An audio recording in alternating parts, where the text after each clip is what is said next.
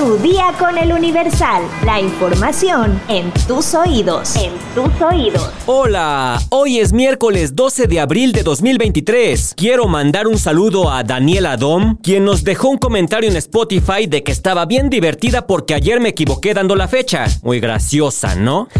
bueno, un error lo tiene cualquiera. Donde no hay falla es en la información y aquí la tenemos completita. Entérate.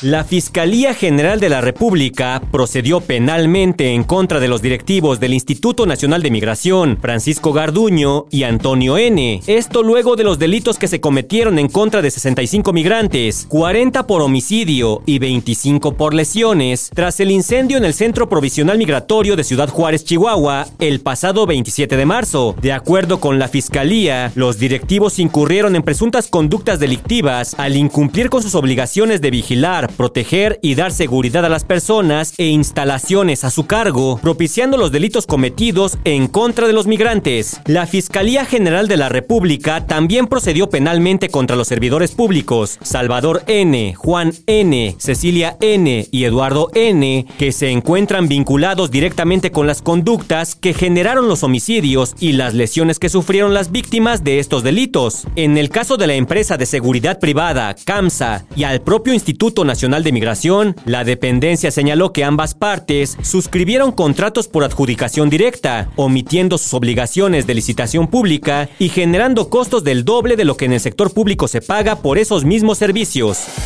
Metrópoli.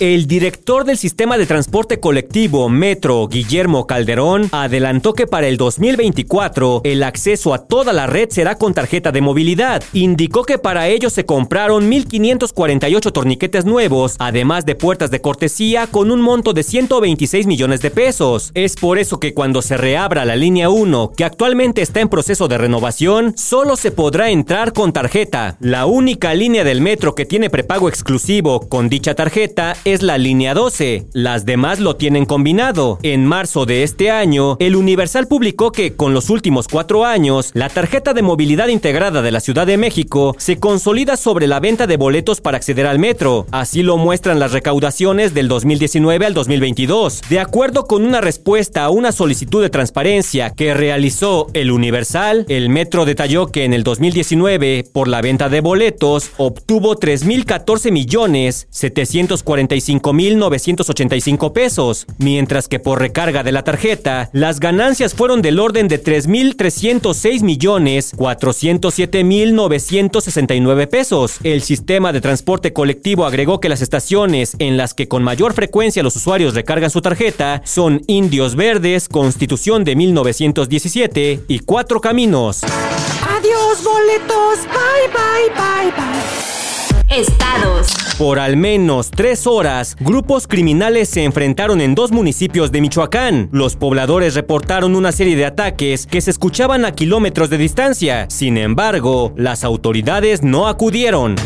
Con 150 editoriales, Feria Internacional del Libro de Coahuila celebra su 25 aniversario. La tradicional fiesta de los libros y la lectura reunirá a grandes escritoras y escritores nacionales y extranjeros en el pueblo mágico de Arteaga. Chile, Durango y la Universidad Autónoma de Nuevo León serán los invitados. Rescatan a perrito que cayó en un cenote en Valladolid, Yucatán. Policías, con ayuda de los pobladores, bajaron al cenote y rescataron al perrito, el cual se encontraba en buen estado. Detienen a un sujeto por rociarle tiner y prenderle fuego a su pareja en Puebla. Los hechos ocurrieron en la Junta Auxiliar de San Cristóbal, Tepaxtlaco, donde Eber Ubaldo N., por una discusión, agredió a su pareja. Aparecen rayas y mantarrayas muertas en Playa de Sonora. Ecologistas denuncian maltrato animal. Alrededor de 2.000 ejemplares fueron mutilados de su aguijón para que no picaran a los turistas en Semana Santa. Mundo.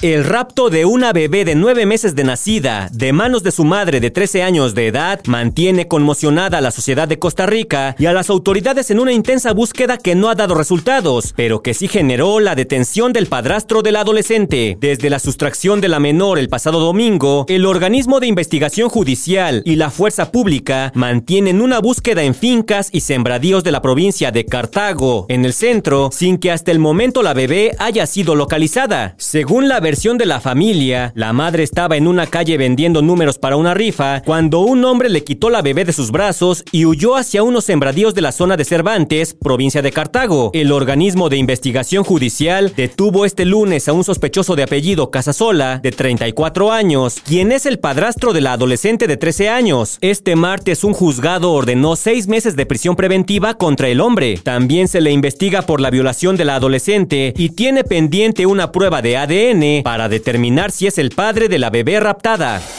Espectáculos. Shakira emitió un nuevo comunicado, ahora dirigido a los medios de comunicación y la prensa, a quienes solicitó parar el acoso de los medios contra sus hijos, Milán y Sasha. El pasado 2 de abril, la cantante anunció que dejaba Barcelona para mudarse a Miami junto a sus dos hijos para iniciar un nuevo capítulo en la búsqueda de su felicidad. Esto luego de la tormenta mediática que sufrió tras la separación con Gerard Piqué. Recordemos que la nueva vida de la cantante colombiana fue un acuerdo que se estipuló tras el pleito legal por la custodia de los menores. Además, Shakira mencionó que se iba no solo por el bien de sus hijos, sino también por la persecución de los medios españoles. En este momento de cambios en mi vida como figura pública, es comprensible que exista una permanente curiosidad por parte de la prensa alrededor de mí y de mi familia. Sin embargo, mis hijos, Milan y Sasha, han vivido un año muy difícil, sufriendo un incesante asedio y una persecución sin tregua por parte de los paparazzis y varios medios de comunicación en Barcelona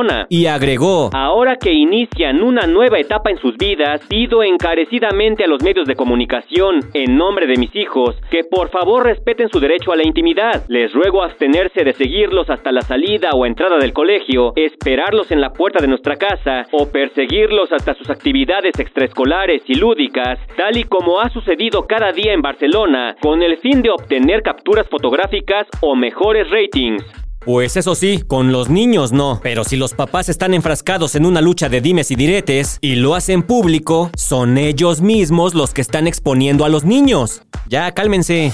La nota curiosa del día. Vecinos de la calle Prolongación Yucatán, en la colonia San Bartolo, en Pachuca Hidalgo, festejaron con las mañanitas, porras y un pastel el cumpleaños número 20 de un bache que se localiza en esa calle que da acceso a varias colonias, por lo que son afectadas al menos unas mil familias. De acuerdo con la presidenta del comité vecinal, Tania Fernández, han solicitado en diversas ocasiones tanto a las autoridades estatales como municipales la reparación del bache, sin embargo, no han sido atendidos. Lamentó que esta situación ha ocasionado no solo la descompostura de algunos automóviles, sino también accidentes entre los vecinos. Este martes, como una manera de rechazo y de manifestación para ser escuchados, decidieron festejar los 20 años del bache con un pastel al tiempo en que entonaron las mañanitas y lanzaron una porra. El bache, el bache, ra, ra, ra.